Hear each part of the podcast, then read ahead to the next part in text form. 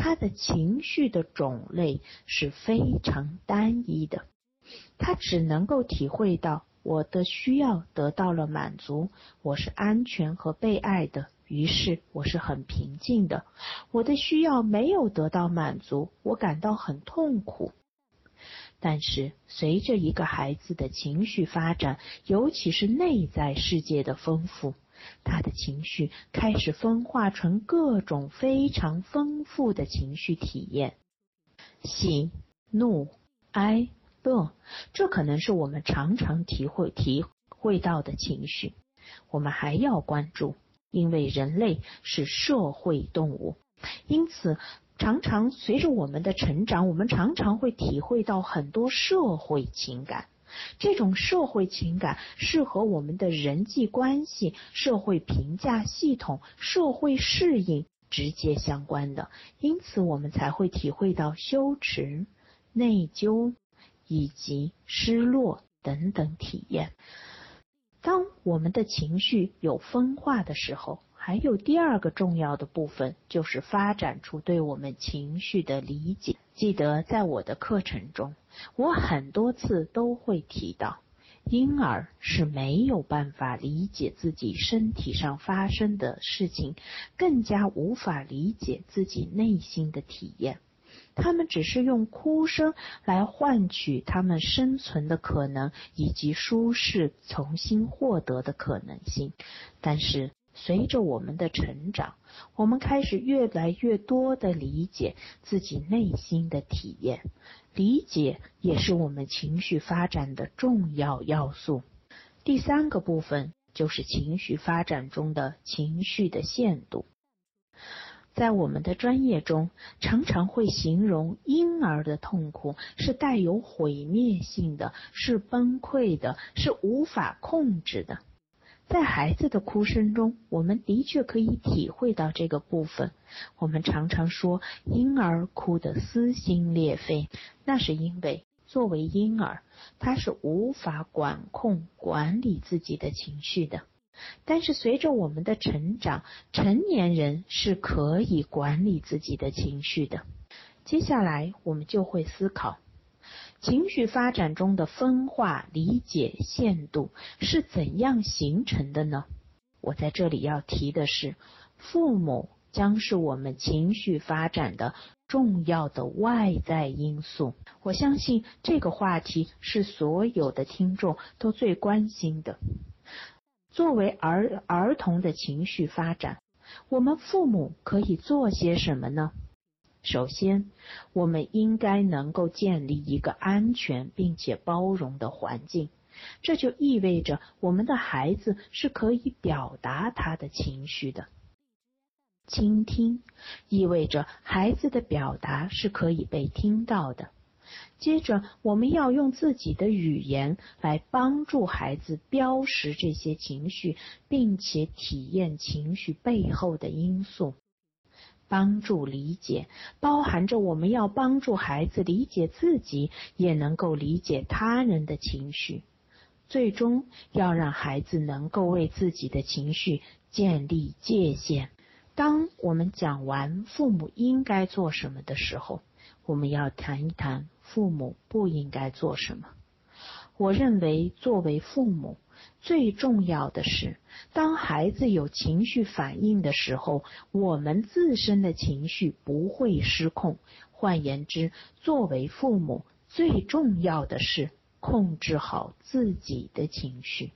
具体的讲一讲，父母在面对孩子强烈的情绪，尤其是一些强烈的负面情绪的时候，我们不应该做的是什么？首先，我们不应该有严厉的斥责，否认孩子的情绪感受。举一个例子，在很多家庭里，可能会制造一种两难的情境。当孩子哭泣的时候，也许有的父母会顺口的说：“哭什么哭？难道你考不好还不能让我说两句？”而当孩子不哭的时候，有的父母又会这样表达。你看看你，现在连眼泪都没有了，是吧？一点感觉都没有了，连点情绪反应都没有，是不是已经对考不好无所谓了？也许这些语言非常自然的出现在很多的家庭中。但是，当我们把这些部分抽离出来的时候，我们会看到，父母事实上是制造了一种两难的情境，好像孩子哭也是错，不哭也是错。父母的指责严重的否认了孩子真实的情绪感受，让孩子在情绪的体验和表达中严重受阻。第二种不应该做的情况，刚好是前一种情况的极度的反方向，也就是过度的宠爱导致无法建立界限。不知道大家是否遇到过这样的情况？有一些很年幼的孩子，他们会出现一些攻击性的行为，比如说，他们也许是为了打闹。好玩，也许是因为愤怒会打家里的成年的照顾者。这时候，成年人却常常认为孩子还小，不懂事，于是呢，完全没有阻止孩子这样的错误的攻击行为，反而会笑，会觉得啊，这孩子你看他现在会打人了。这样的结果就是让孩子无法建立起自己行为和情绪的界限。当他成长长大之后，可能在人际关系中出现同样的困境。在这里分享一个同道曾经教我的巧妙的方法。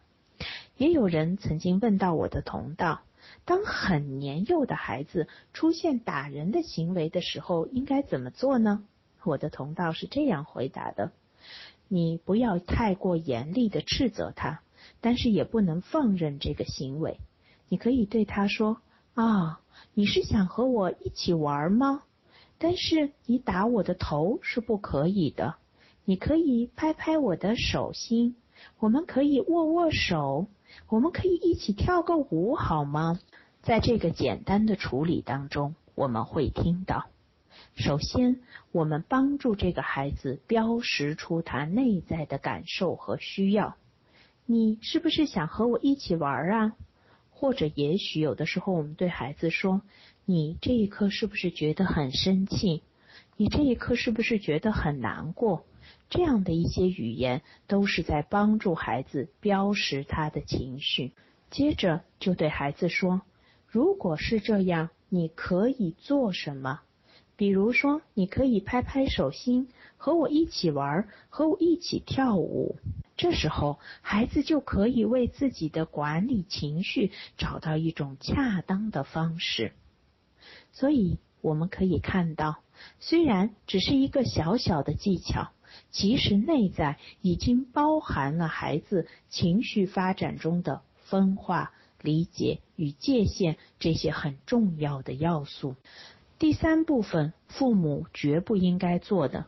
就是忽视孩子的情绪，甚至在情感上抛弃孩子，这是非常严重的状况，会导致孩子无法理解自己的情绪，并且会增加内在的恐惧感。在这里，我们再一次回忆一下我在前一前两次课程中曾提到过的依恋关系，其中就包括一种忽略型的依恋。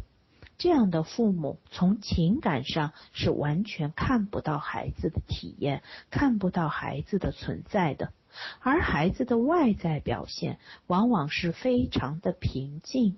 好像他们对于父母在不在场是没有内在的反应的，但事实上，当我们的科研人员从生理指标进行测试的时候，却会发现这些外在平静的孩子内心的焦虑情绪远远高过安全型依恋的孩子。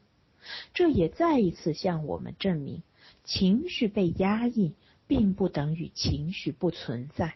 也许它代表着是更强烈的情绪体验，但是因为父母在情感上的忽视甚至遗弃，就导致这个孩子无法正确的理解自己的情绪，无法表达，而他内在的恐惧感只会增加。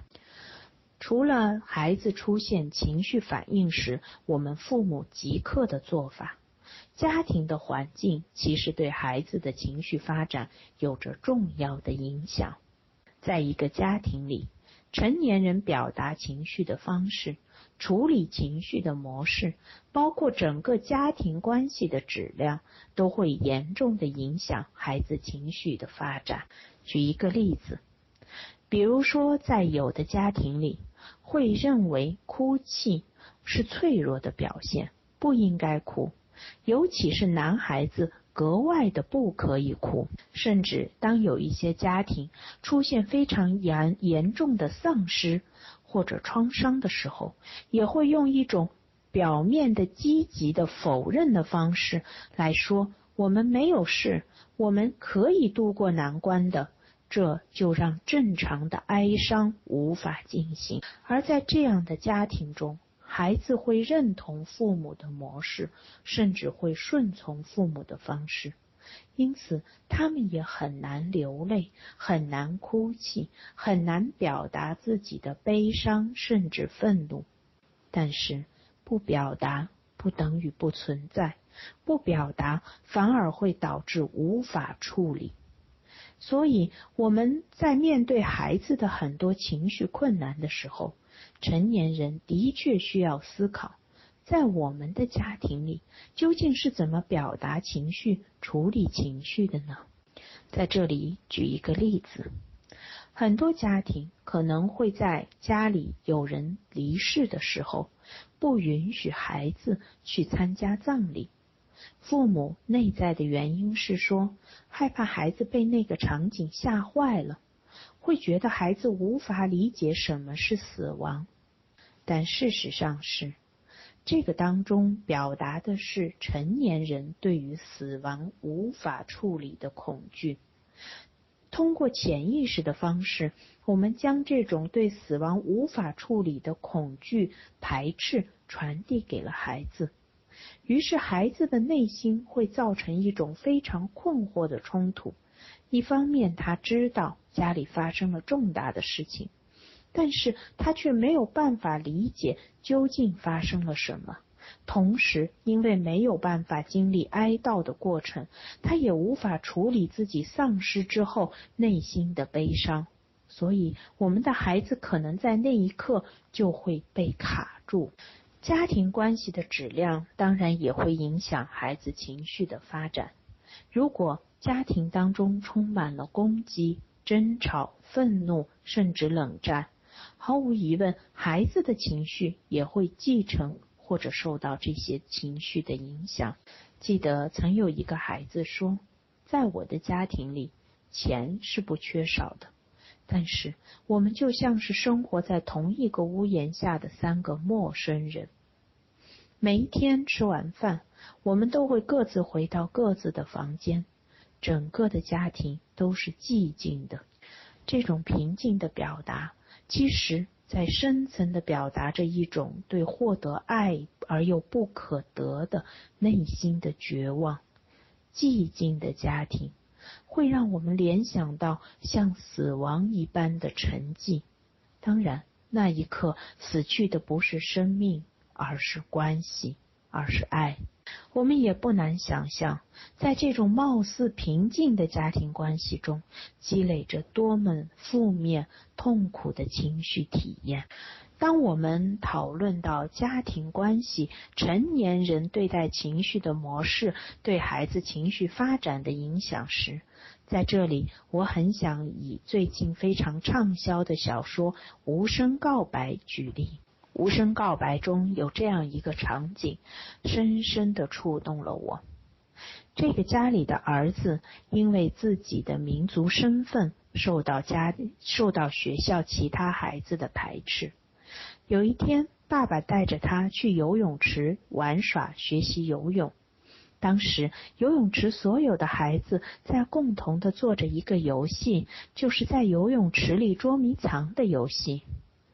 这个孩子被蒙上了眼睛，而当他这个孩子被蒙上了眼睛，而当他看不到周围环境的时候，其他的孩子偷偷的、偷偷的离开了他的身边，从游泳池里轻轻的走开了。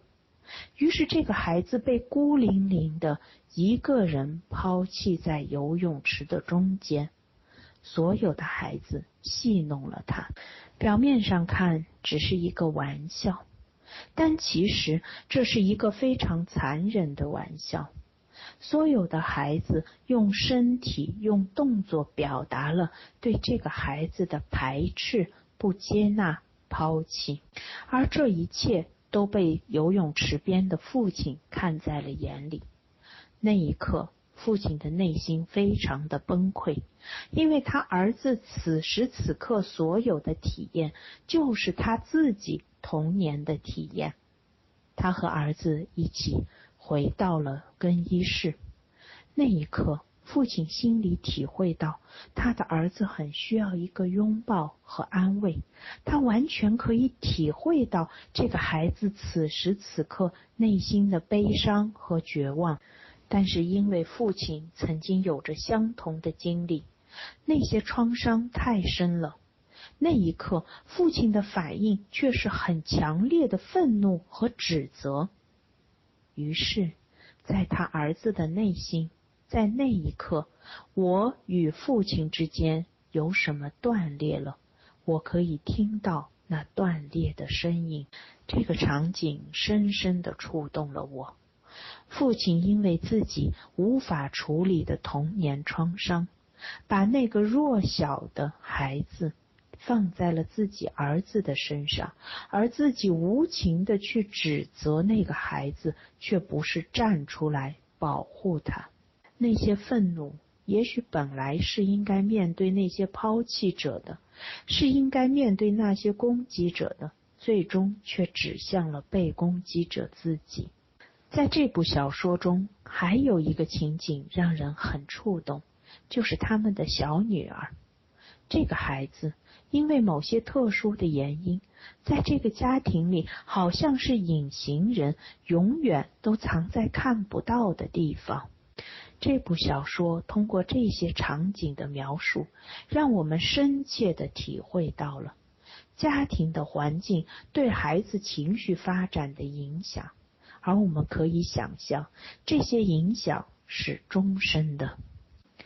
好，今天的课程分享到这里，接下来的一些问题也可以很好的回应今天我课程的内容。现在我们进入到答疑的阶段。今天我们提问的问题。都很呃，就是本身叙述的内容很多，问题却不多，这给到我们一个很好的机会，可以进行非常深入的分享。